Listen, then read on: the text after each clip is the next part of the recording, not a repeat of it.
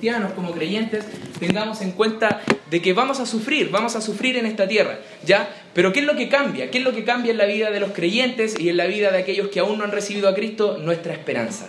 Ya, porque nuestra esperanza no está en las cosas terrenales, sino que está en lo celestial, hermano.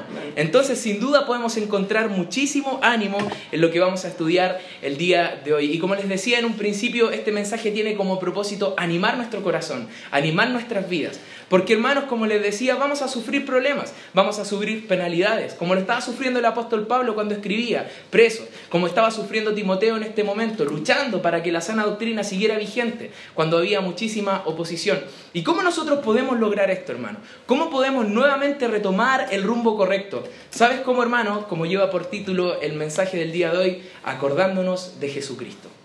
Recordando a Jesucristo. Sin duda la canción que cantábamos recién, hermanos, habla del Evangelio de Cristo desde sus inicios hasta el día en que Él volverá, hasta el día en que resucitaremos con Él.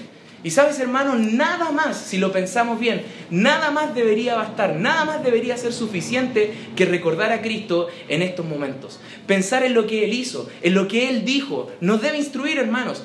Cristo es la lección más grande que Dios nos ha dejado para aprender en esta escuela de la vida. No es solamente un ejemplo a seguir, hermanos, es nuestro único maestro, la vida del Señor Jesús. Y Pablo aquí quiere comunicarnos una gran verdad. Quiere poner, por ejemplo, a Jesucristo en estos versículos y también su vida, su vida personal, a modo de ejemplo para que nosotros podamos animarnos en esta hora. Y mira cómo parte diciendo el versículo 8.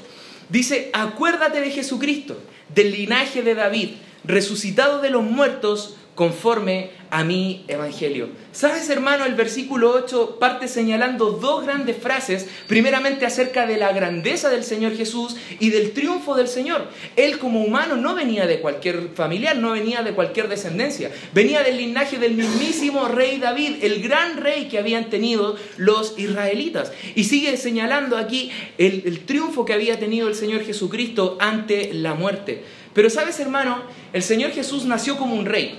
El Señor Jesús resucitó gloriosamente demostrando que Él era Dios y que ni el pecado, ni la muerte, ni las potestades, ni los principados de las tinieblas tenían poder sobre Él. Pero antes de Él poder experimentar todo esto, ¿sabes qué? Antes de resucitar, Él tuvo que sufrir y tuvo que morir. Antes de recibir la corona, hermanos, tuvo que pasar por aquella cruz. Fue la humillación lo que le exaltó y fue todo ese sufrimiento el que le dio la victoria. Hermanos, muchísimas partes del Nuevo Testamento, quizás en toda la Biblia, vamos a encontrar que en la vida del creyente está implícito el sufrimiento. Mira, por ejemplo, lo que dice en Primera de Pedro, capítulo 4, versículo 13. Siguiendo esta misma idea, este mismo principio, dice, si no gozaos por cuanto sois participantes de qué cosa, hermanos? de los padecimientos de Cristo, para que también en la revelación de su gloria os gocéis con gran alegría. Y en el contexto de este pasaje, mis hermanos, Timoteo tenía que darse cuenta de que así como Cristo triunfó a través del sufrimiento, de la misma manera que nosotros quizás queramos alcanzar el éxito como cristianos y también la victoria en nuestra vida, en nuestro ministerio, debemos sufrir padecimientos en esta vida. Y estar preparados, hermanos, para poder enfrentarlos. ¿Cómo? Recordando a Cristo Jesús. Mira lo que sigue diciendo en un pasaje paralelo en el versículo 9. Ahora Pablo se pone él como ejemplo. Dice el versículo 9, en el cual sufro penalidades, hasta prisiones, a modo de malhechor. Y sabes, hermano, esta palabra malhechor es muy interesante porque sin duda es una palabra ofensiva para él mismo. Es una palabra totalmente despectiva. En este tiempo se utilizaba para referirse a ladrones, asesinos, traidores y otros semejantes. Anteriormente parte diciendo en la segunda carta, quizás en el capítulo 1, dice que algunos le habían abandonado a causa de que se avergonzaban de que Pablo ya no tenía un testimonio quizás a la vista de los demás correcto. Pero él sigue diciendo que todo esto lo había hecho para qué? Que el Evangelio siguiera avanzando. No le importaba cómo se refirieran a él, no le importaba los calificativos que él pudiese tener, no le importaba nada de estos padecimientos, que lo trataran como asesino, como traidor, como otras cosas, hermanos, con tal de poder ser humillado a fin de que el Evangelio siga avanzando en el mundo. Mira lo que dice después el mismo versículo 9. Dice, más o pero, más la palabra de Dios no está presa, hermanos. ¿Sabes? Aquí Pablo, a pesar de todo esto, ve el lado positivo de las cosas. Y lo positivo es que, hermano, que la palabra del Señor, la palabra divina, no está presa. La palabra del Señor, hermano, pase lo que nos pase en nuestra vida, va a seguir cambiando vidas hasta el día de hoy. El mensaje de Cristo cambió vidas dos mil años atrás, sigue cambiando dos mil años ahora las vidas de las personas. ¿Qué importa lo que nos suceda a nosotros, hermanos? ¿Qué importa todos los padecimientos que suframos con tal de que otros puedan seguir conociendo a Cristo, puedan transformar sus vidas y tengan esta esperanza que a pesar de todos los sufrimientos, como Pablo, como Timoteo, como nosotros quizás suframos, podamos tener el día de mañana? Sabiendo de que si morimos el día de hoy vamos a ir con Cristo. Y si no tenemos esa seguridad, la podemos tener ahora mismo. ¿Sabes qué revelan estos pasajes, hermanos? Lo que ya hemos visto hasta el momento, revela la actitud de Pablo. Una actitud que había dejado su misma persona, su propia persona, totalmente de lado. Ya no le importaba su comodidad, no le importaba nada de él mismo, no le importaba su persona, no le importaba su nombre, cuando antes él mismo decía de que por muchas cosas él podía ser reconocido, por muchas cosas él era celoso, celoso de la ley, un hombre que desde pequeño había sido instruido en esas cosas, pero todo ello lo tenía por basura. Porque ahora, ¿cuál era su prioridad en la vida? Su prioridad era que el Evangelio siguiera impactando vidas. Y mira lo que dice después, esto es lo que le había llevado a escribir el versículo 10. Dice, por tanto, todo lo soporto por amor de los escogidos, para que aquellos también obtengan la salvación que es en Cristo Jesús con gloria eterna. ¿Sabes, hermano? Los padecimientos en esta vida tienen frutos. Es importante que nosotros como creyentes entendamos que qué esperanza vamos a, estar mostrando a aquellos que aún no conocen al Señor si nos dejamos inundar por los problemas, si nos dejamos inundar por los padecimientos, cuando muchas veces nos sobrepasan. ¿Qué esperanza vamos a estar mostrando, hermanos? Pablo está diciendo que acá todo lo soporto, no importa, por amor de aquellos que van a recibir algún día a Cristo Jesús como su Señor. Explica que es necesario, que él podía soportar todas estas tribulaciones con paciencia en su ministerio, porque sabía que haciendo esto algunos iban a poder conocer al Señor. Y si vemos esto, hermano, como lo veía el apóstol Pablo, era una inversión muy sabia. Era una inversión, ¿qué importa lo que me pasa a mí con tal de que otros se salven? Perfecto. Los sufrimientos son pasajeros. En cambio, el recibir a Cristo, el que otros sean salvos, el seguir avanzando con la obra de Dios, eso es algo eterno, hermanos. Y nosotros debemos tener la misma mentalidad. Y si no la tenemos el día de hoy, debemos ser desafiados por la palabra de Dios a poder tener este mismo pensamiento, este mismo sentir. Porque mira lo que dice en 2 Corintios 4, 17 dice el pasaje, porque esta leve tribulación momentánea produce en nosotros un cada vez más excelente y eterno peso de gloria. ¿Sabes, hermano? La relación que hay entre el sufrimiento y la gloria, la cruz y la corona, la humillación y la exaltación, no solo se ve en la experiencia de Jesucristo y del apóstol Pablo. ¿Qué es lo que está haciendo ahora? Generalizando su enseñanza para que aprendamos que este principio opera en la vida de los creyentes, hermano que nosotros, si Cristo sufrió, si Cristo sufrió con tal de que otros pudiesen alcanzar la vida eterna algún día, si los apóstoles sufrieron, si Pablo sufría, si quizás muchos otros cristianos siguen sufriendo, hermanos, no nos espera un futuro diferente. Quizás no somos perseguidos en nuestra cultura, en nuestro contexto por ser creyentes, pero muchas veces nuestra familia ejerce cierta oposición, cierta presión, cierta persecución sobre nosotros a causa del Evangelio. ¿Cómo lo estás llevando, hermano? ¿Cómo lo estás llevando? te animo a que puedas recordar a Jesucristo. Y mira los versículos de los cuales vamos a sacar las aplicaciones el día de hoy. Probablemente fueron algún himno o algún poema que se utilizaban cuando se realizaban los bautismos por la iglesia del primer siglo. Algunos sugieren que esto era un canto bautismal, como se llama, Sabes, hermano, como haya sido, son unas hermosas frases que Pablo escribe a continuación y donde extraeremos los principios que vamos a aplicar a nuestras vidas en esta tarde. El primero de ellos dice así, si somos muertos, en el versículo 11, si somos muertos con Él, también viviremos con Él. ¿Sabes, hermano? Pablo comienza diciendo en el versículo 11, palabra fiel es esta había sido en sus reconocidos en todas las epístolas pastorales por esta frase, palabra fiel es esta. Y es necesario poner atención cuando Pablo dice esta frase porque está a punto de introducir una verdad para nuestras vidas. Y sabes hermano, esta frase se utilizaba para Pablo cuando él quería dar una verdad doctrinal e introducir una gran verdad bíblica. Y mira, vayamos a Romanos capítulo 6, versículo 8 y 9, ya que lo que Pablo está diciendo acá, que si somos muertos con él, también viviremos con él, es muy parecido a lo que está diciendo eh, Pablo en Romanos capítulo 6, versículo del 8 al 9. Y dice así, y si morimos con Cristo, creemos que también viviremos con Él. sabiendo que Cristo, habiendo resucitado de los muertos, ya no muere. La muerte nos enseñorea más de Él. Sabes, hermano, como creyentes nosotros debemos identificarnos con la muerte y también con la resurrección de Cristo.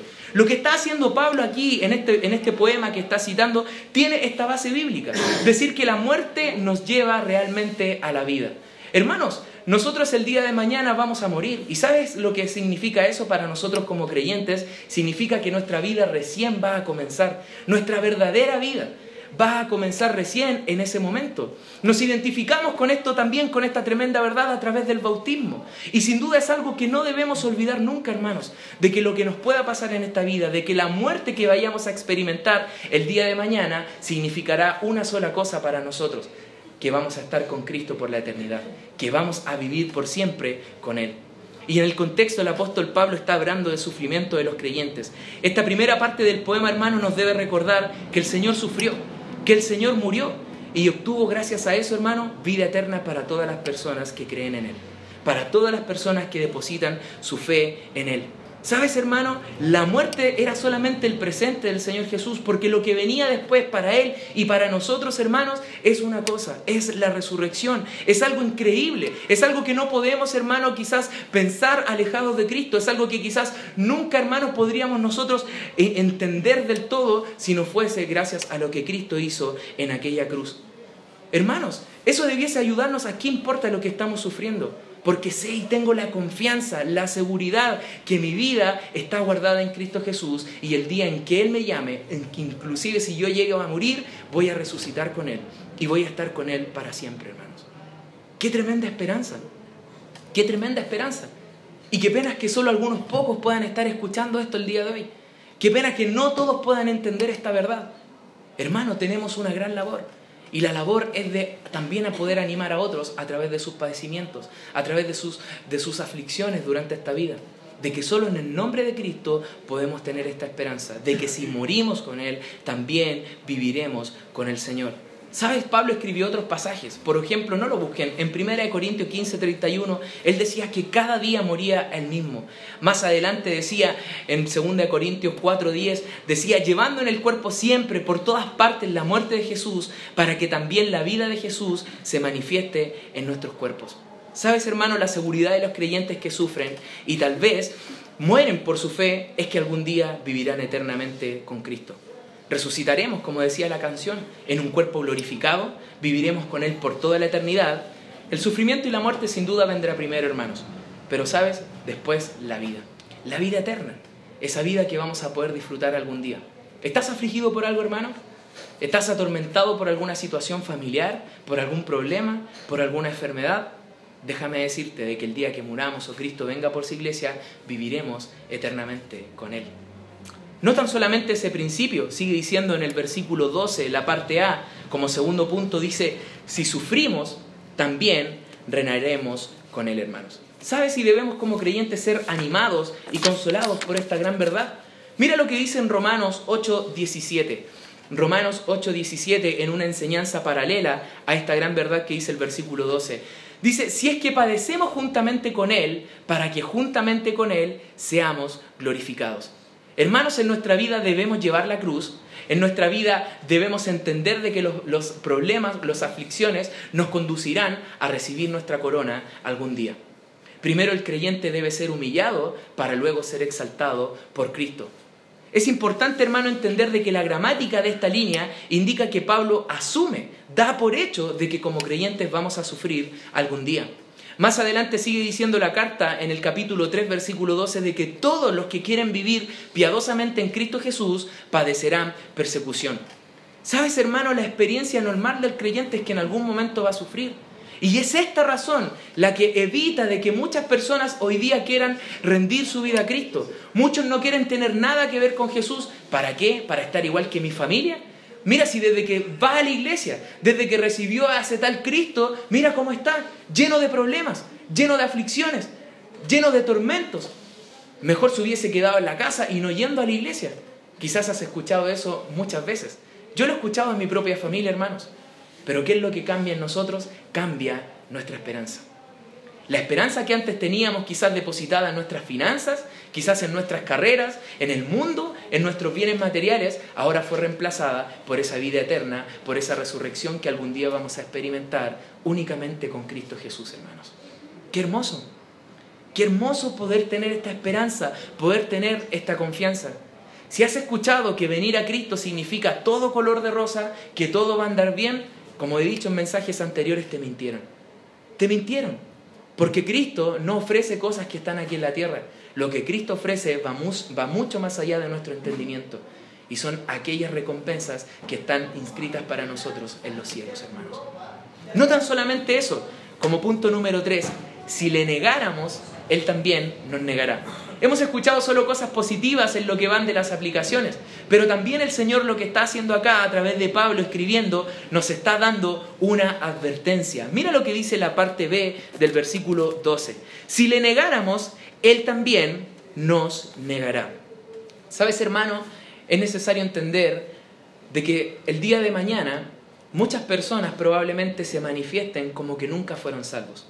Quizás vengan la tribulación, vengan problemas, vengan aflicciones y quizás su, inconstancia y quizás su falta de, de fidelidad al Señor va a demostrar que probablemente nunca fueron salvos. De que quizás nunca han depositado su fe en Jesucristo. Muchos no soportan los problemas, muchos se debilitan, se acobardan y no cumplen su ministerio. Pero es importante, hermano, entender el día de hoy de qué es necesario para nuestra vida, para forjar nuestro carácter, para moldearnos a la imagen de Cristo, de que debemos pasar sí o sí por momentos difíciles. ¿Cómo es el oro, el oro cada vez más brillante, cada vez más puro? Pasándolo por el fuego.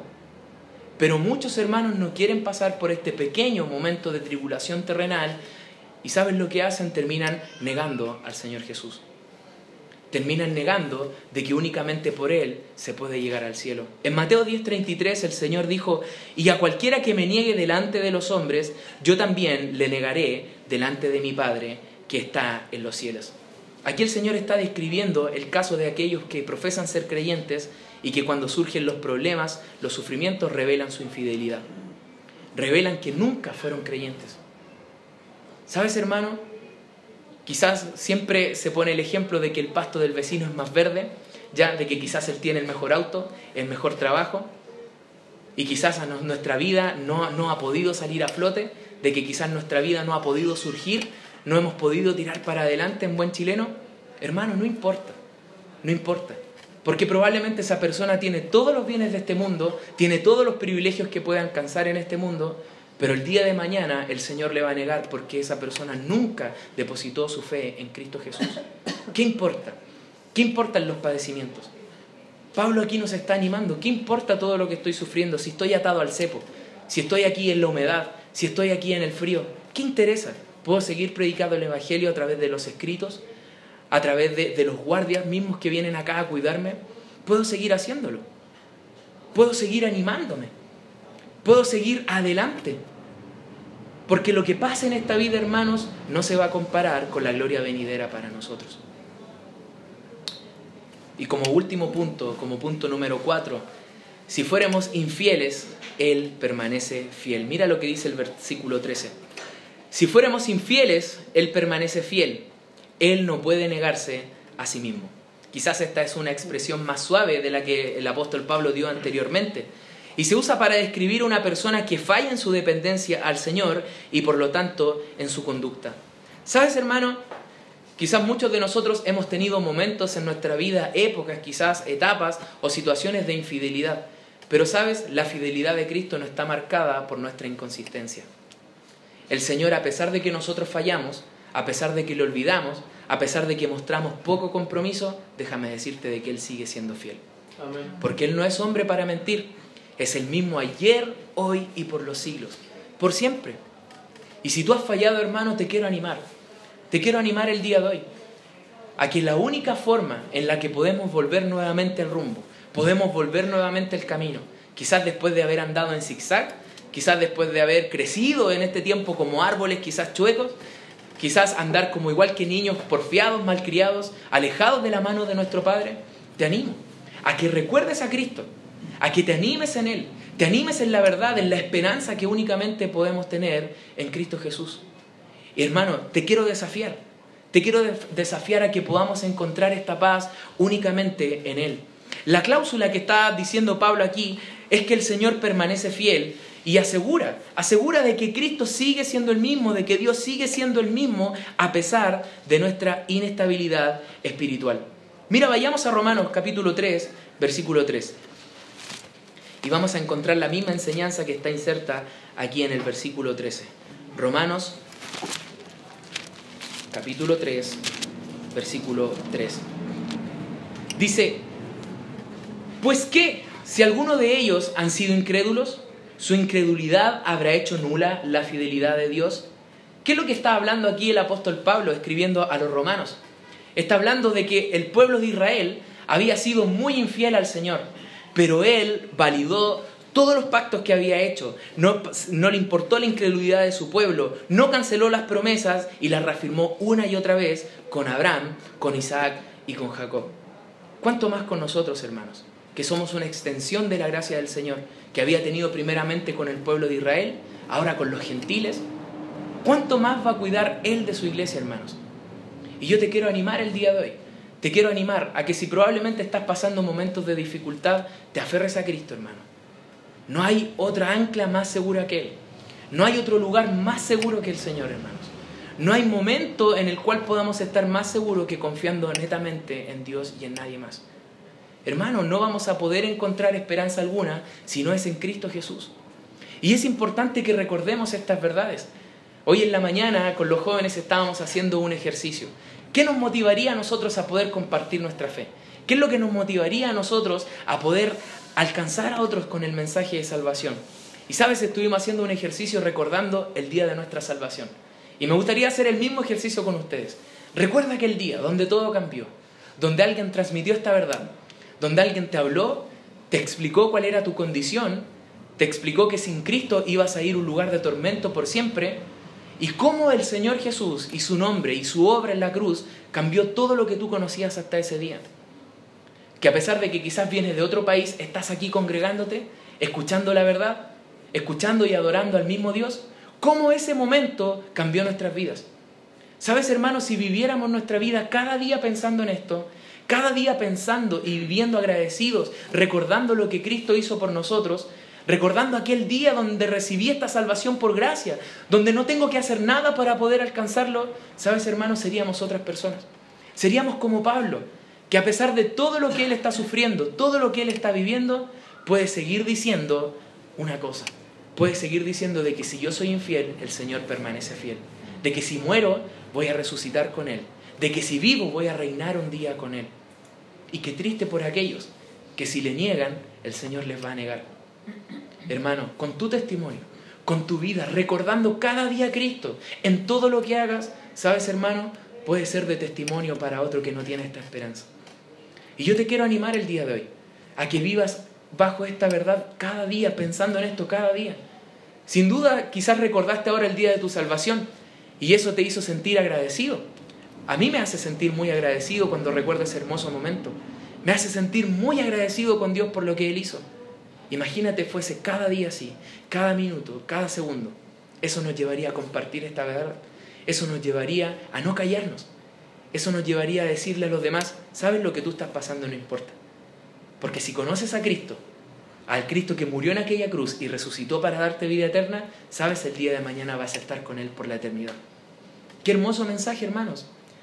Pero qué triste que muchas veces lo olvidamos, que muchas veces sí, ya una vez más en la iglesia. Sí, una rutina más de la iglesia, cuando es el mensaje más importante de nuestras vidas. Todas las cosas que pasan en este mundo, todas las cosas por las que podamos luchar, quizás hermanos, no sirven de nada si no tenemos a Cristo presente en nuestras vidas, si no es Él el centro, si no es Él el protagonista. Recordemos a Cristo. Vamos a orar. Padre amado, te damos muchísimas gracias, Señor, por este tiempo. Dios, te agradecemos, Señor, el mensaje que hemos podido esta tarde escuchar. Señor, ayúdanos. Ayúdanos, Padre, a, a poder tener esta esperanza más ferviente que nunca en nuestros corazones. Señor, sabemos que fuera de ti no hay consuelo, fuera de ti no hay paz, fuera de ti, Señor, No existe otro camino, Señor. Quizás podamos encontrar gozo, pero momentáneo.